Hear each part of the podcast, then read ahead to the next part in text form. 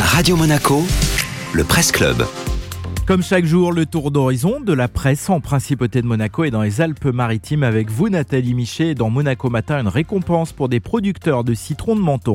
La journaliste Marie Cardona nous présente Laurent et Adrien Ganac, père et fils, à la tête de la Maison du Citron, récemment primée à Paris dans le cadre du concours Graines d'agriculteurs qui récompensait cette année les stratégies de communication les plus innovantes. Alors d'un côté, un volet très humain avec des visites guidées de la pépinière à Super Garavant et la mise en place de pancartes explicatives. De l'autre, un volet numérique avec une chaîne YouTube, La Maison du Citron, où les Ganac postent des tutoriels. Le premier essai, comment planter un citronnier en terre, a déjà récolté plus de près de 20 000 vues. C'est un bon début pour un projet familial.